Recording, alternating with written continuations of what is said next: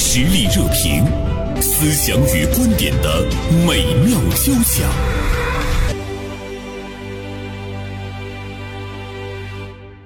呃，近一段时间呢，大四学生小张在杭州遇到了八十多岁的神仙房东奶奶。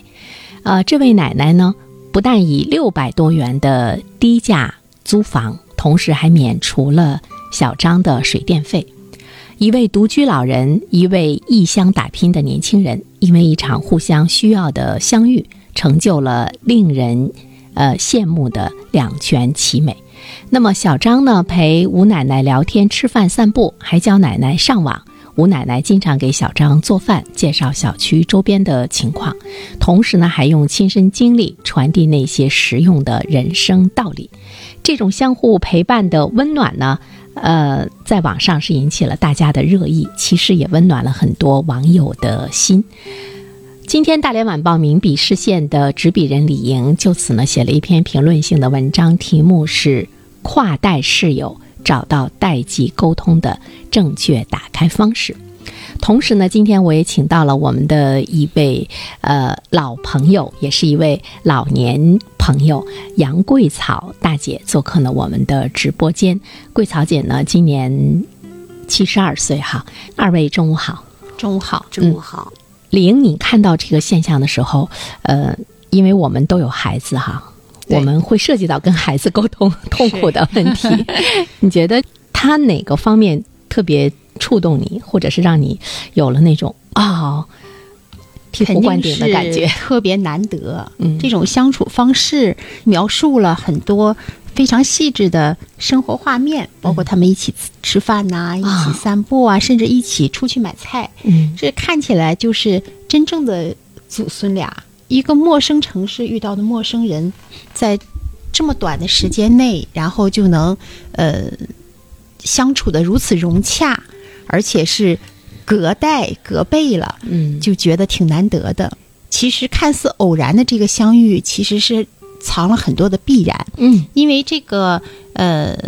张同学他从小就是和奶奶生活在一起的，哦啊、所以他肯定是和老人沟通，他是懂得正确的沟通方式有的。经验，对，嗯而且巧的是，呃，这个吴奶奶还在这个张同学的老家贵州一带的山村小学任过教，哦所以他俩肯定是有很多的共同语言，嗯所以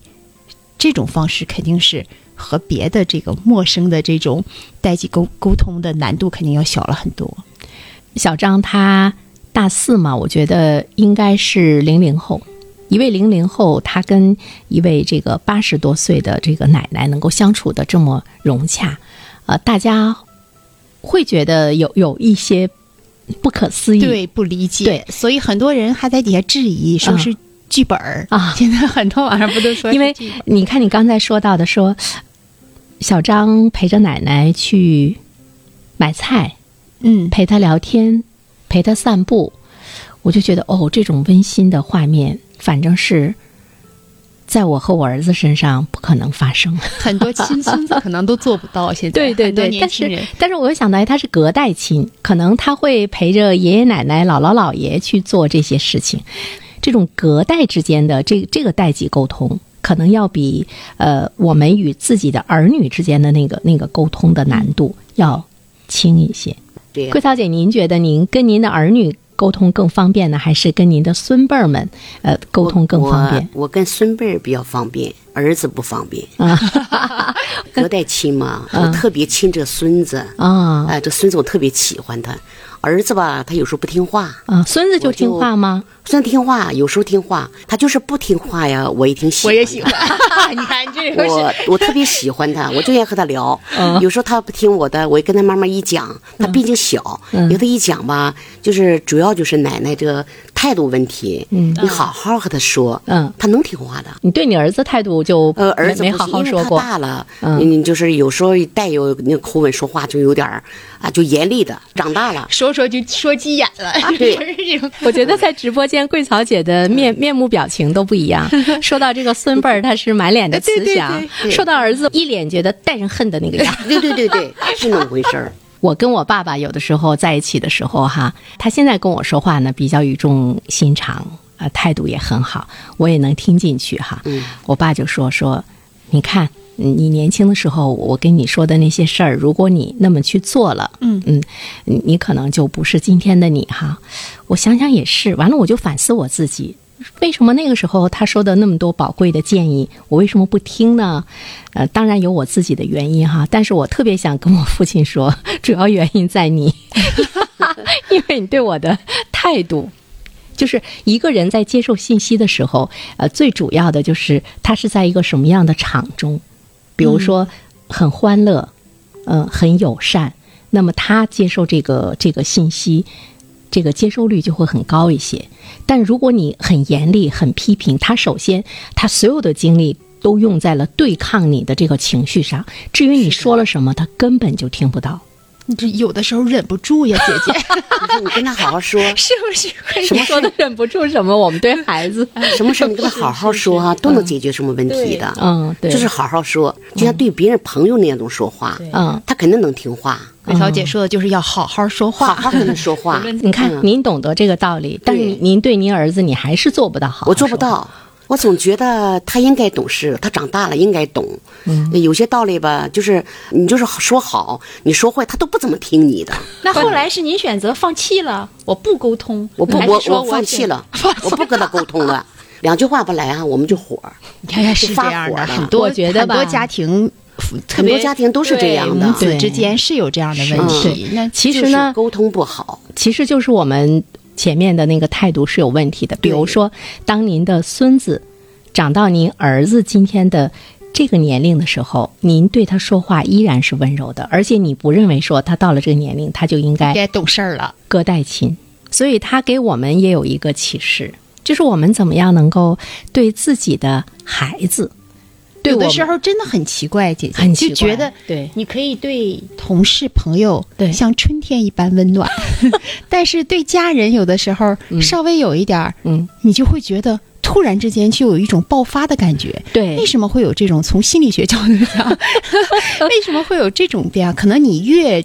重视真爱这个人对。你你说到对点子上了，你他看，的很多的表现呐、或者对什么，你格外包括桂小姐说的一样，他跟儿子之间呢有一些沟通上的嗯问题，也是因为他太想让他好了，对他太想把自己最好的一些但是经我能验总结出传来递就是给做嗯他不到。不是，大家都一 样，嗯大家都就是明白什么呢道道理。理，然后嗯发完了脾气，嗯，都在深深的后悔当中。对你看然后哈下一次又重演对了。，您看，比如说同事跟你讲他的孩子，他的孩子呢可能没有你家孩子优秀，嗯，当然花开的时间不一样。当他给你讲的时候，你对他讲的一定是你在替孩子说话，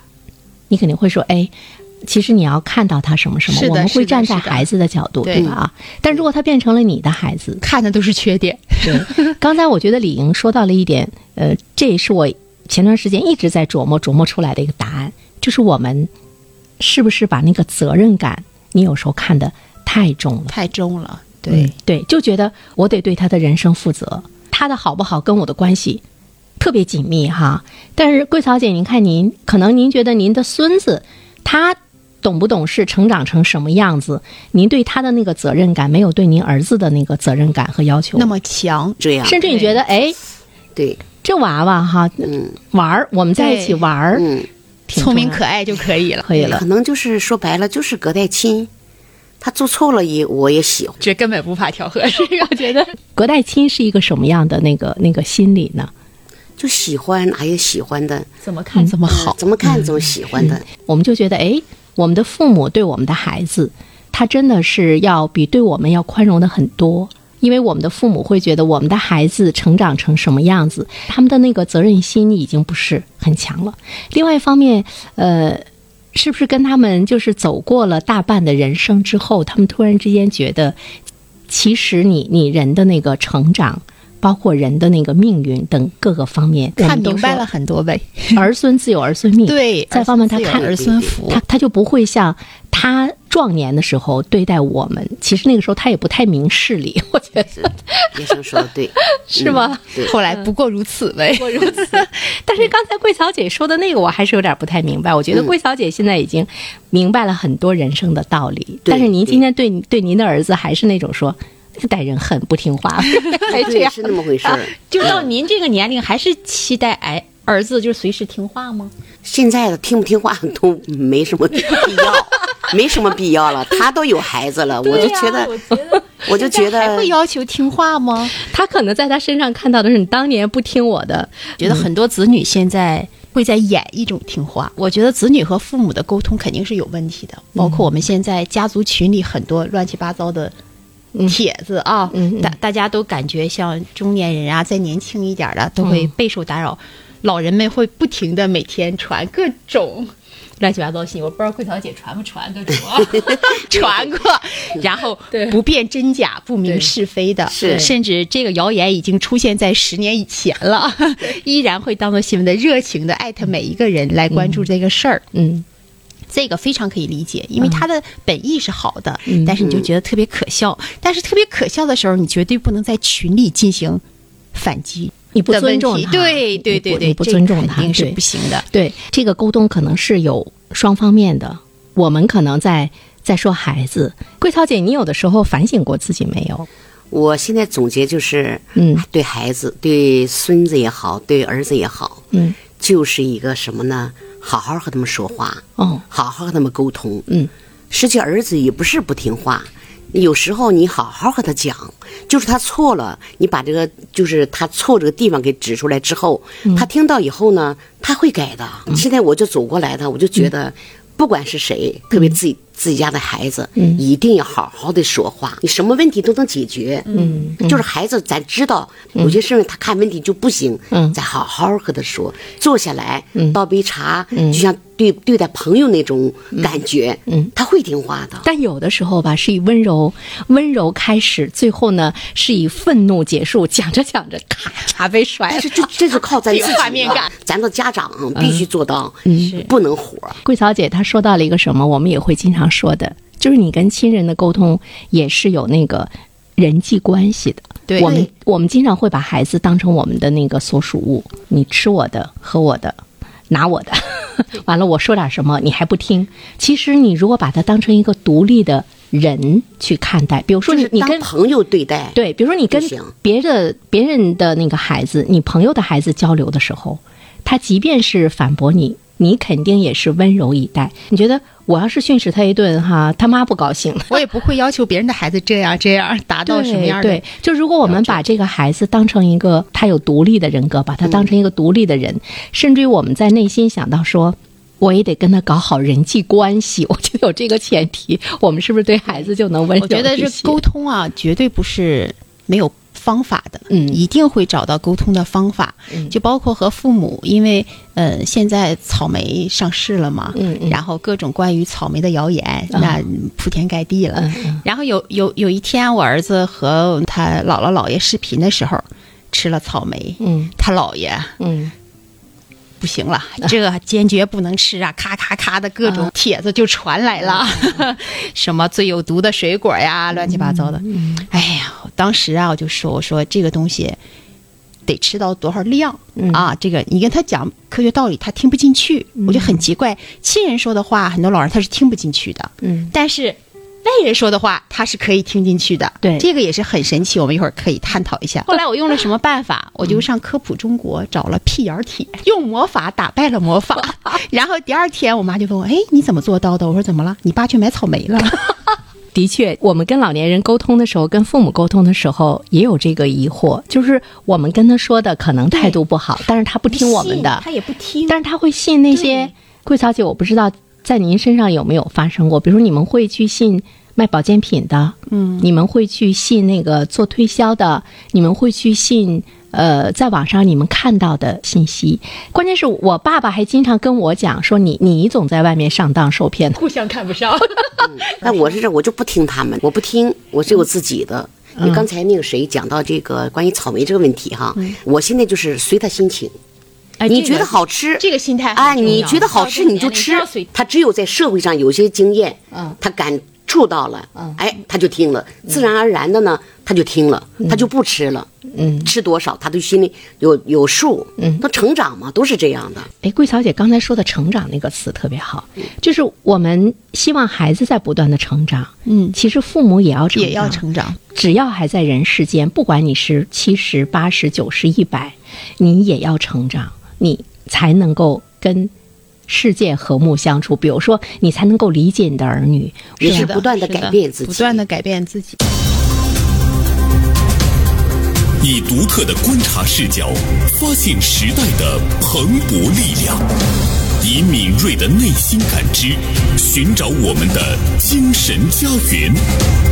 实力热评，名笔与名嘴的实力碰撞。刚才我们说到了一个成长，桂小姐，你觉得你一直在成长吗？对呀、啊一直在成长，一直在不断的改变我自己。嗯，我现在以前的，比如家里吧，咱不说鸡飞狗跳的，反正是说谁，谁也 不听，说谁谁都不听，说老伴儿老伴儿也不啊听也不听，没人听我的。我在家里就是没有什么地位那种感觉。其实您特别强势像了吧我？也啊但感是觉他们都不听我的，但是我就反思，哎，他为什么不听我的啊？但是我儿子别人的反应说，你儿子啊、孙子也好，在外面可听话了，可懂事了。嗯，我说哎，在我面前怎么就不懂事呢？啊，我怎么说什么都不听呢？就连我老伴都不听，不听我的，我特别伤心生气啊。嗯，但是我总结了，我活这么大，我总结出一点道理了，就是成长，再就是改变我自己。嗯，我现在呢，几乎我都要改变我自己了。嗯，哎，他们现在都听我的，我说什么他们都都采纳我的意见。那他们说没说您变了呢？比如说您老伴儿说没说您突然之间变成了一你个呃像我特儿别子就温说柔的啊，妈，我怎么感觉你变了个人儿啊？好像不是我妈了，改变了。哎我现在讲话跟儿子讲话的时候，探讨问题的时候，我都心平和气的跟他说，嗯，不是一犟说。张口就啊就开始 火，两句话不来啊就打起来了。那个那个就是不管什么事情啊，嗯根本无法进行。嗯，就是最后一个问题也没解决，而且就是不欢而散的，关键嗯对解决都不了是问题。对都是不欢而散的。哎，根那本那您根本儿子不在对一起对您的态度，您对他有一些什么样的建议呢？比如说，我们光说我们怎么样，我们的改变跟年轻人更好的沟通，您觉得年轻嗯但人是怎么和老人这对块儿您喜欢儿什么样的我？喜欢，我喜欢他尊重我呀，他尊、特别尊重我。嗯现在儿子也改有有点改变了。嗯，呃，但是我始终对他有尊敬他，但是他也尊敬我了。嗯，就我做好了，他也都对我也好了。是我们家现在这是相互的慢慢的一点一点的哈、和谐了，嗯，啊，都越回来了。以前哈、打 仗了，就吵架了哈、嗯都就不根愿本意回来都是不愿回来，都站在门口，老头儿就在门口，他都 不回来，啊，是这样的。我觉现在得好了，真好啊，真好，现在这种特变别化真好好。我觉得现在桂这个草变姐化其实让我们深刻的明白了一句话，就是只要你变了，世界就变了。对，嗯，是的，身边的人都变了都变了想一想嗯对就是嗯好好和他们沟通，好好和他们说话，就是咱们多挑点毛病讲自己，对把优点呢都给他，你把优点讲给对方，你时刻鼓励他，关心他，嗯，什么事都能解决好。嗯，你刚才说的那个保健，为什么就像保健品啊、传销的，哎呀，就他们态度怎么这么好啊？嗯，他们都是这样。嗯啊，你不买他的东西，他都跟着你的定，恨不得就给你送到家里去，就那种感觉。就是你喊呼他，他也依然对你他嗯很也好对。你好，为什么呢？他看准了你兜里的钱，嗯他看你兜里钱，那子么女反过说来几句不听，就子女就 来气了。为啥我说你不听呢？对，所以说态度从就咱们变从了现在开始，嗯，就这样成长。从现在开始，你看我七十二岁，我也想成长，嗯，我要好好改变我自己，嗯，我现在几乎我认准人生了，就得改变。你想把家庭搞好，就得改变自己，首先把自己内心给改变好了，嗯，什么事情都可以做，嗯，做好了，其实我觉得生活中大多数人，可能包括我们自己在内，我们都很自以为是，我们都会觉得我是对的，我是为你好，我是为你好。对，嗯、我最近在《终身成长》那本书中看到一句话，我觉得哎说的特别好。他说什么呢？他说反省等于进步。一个人你只有更好的去反省你自己，对你才会呢有这个进步哈。对，嗯，你看桂小姐她是一个追求成长的人，嗯，那在生活中是不是也有很多人，包括一些老年人、中年人，不追求成长？不追求成长的话呢，其实他的那个世界，从他年轻的时候一直到他老年的时候，就不会有变化，所以他的状态也是，比如说抱怨呢、同样的性质的一件事情，在他的人生中，他会遇到无数次，完他就会觉得社会对他是不公平的，嗯，对这个是不是我们不成长所带来的我们的那个处境。是他会把自己遇到的一切问题归咎于别人，别人归咎于社会，嗯然后没有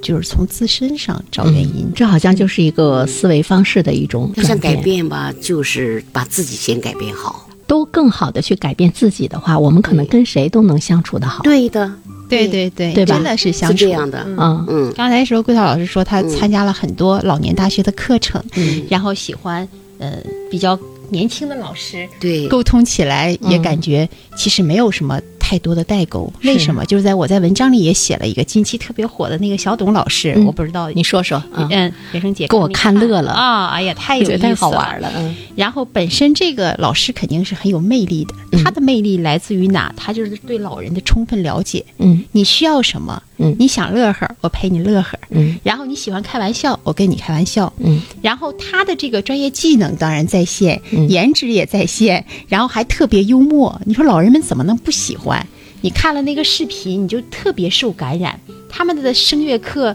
呃，之前有这个热身运动，嗯你就感觉是快乐的不得了，都能溢出屏幕的感觉。每一位老人脸上都是笑容满面的。嗯他跟这些老人之间年龄差多大？最大的老人八十六岁，他多大？他是个九零后，嗯嗯，这差的很大的。嗯然后你就看他在朋友圈的回复，呃，很多网友都是以这个小家长的身份演小家长呢，都蹦出来了，说、老师最近我爸有点咳嗽呢，麻烦你让他喝水。然后小董老师回复喝了，还让孙阿姨喂的。 然后老师这回考试我爸考了多少分儿呀？呃，董董老师回复别提了，连卷子上的名字都写错了。老师，麻烦给我爷爷换个座位呗。他说后面的奶奶总拽他假发。董老师说好的，下次来让他把后面同学的假牙还给人家。 我看假牙这个给我乐的。对这个老师你就可见他在回复里，他就是一个特别幽默的大男孩 儿。 我看到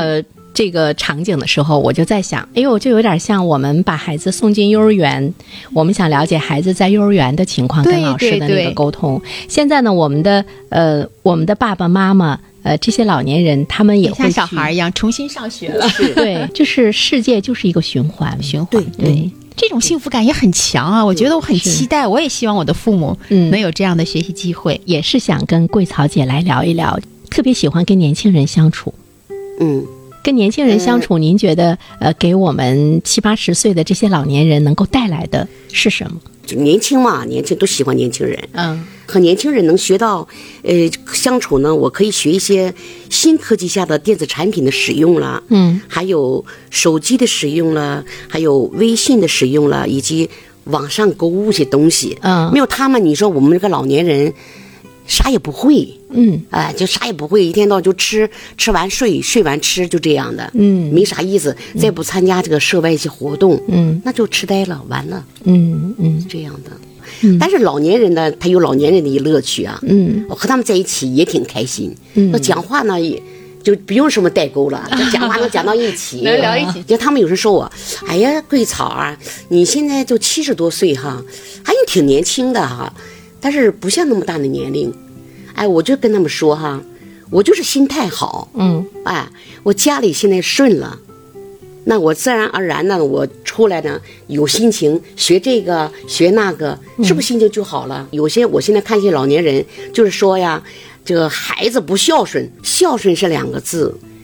你光孝，你得顺他，嗯，你孩子得顺老人，嗯，那老人才高兴。所以我们刚才说到说孝顺，我们对孩子你的态度要好，你讲的话孩子才能够听进去，才能有对很好的沟通。那么其实呢，呃，孩子对老人你也要态度要好，你首先要让他那个气儿是顺的。对嗯这个气儿顺，不单单你的气儿是顺的，你才对老人说的话才是温柔的。那么老人的气儿也得是顺的。说老人得找到自己的热爱，找到自己的生活重心。嗯，不要到了这个年龄还把重点关注在孩子嗯呀、孙子的身都得上。听你的，对，适度的距离感，嗯，找到自我的幸福感，我嗯觉得这个很重要。因为这样的话，你的世界打开了，你的关注点就不是只在你孩子的身上。对有的时候我们会想到那个聚焦，比如说在我们小的时候，我们经常会拿一应该叫凹凸镜吧，嗯，聚焦那个太阳光，你可以会把地上的这个蚂蚁都会给它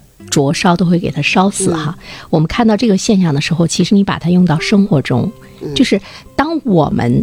聚焦于一个人，比如说就天天就去想我们的孩子的时候，其实你也会把他给烧死的。特别关注什么，你也被什么控制。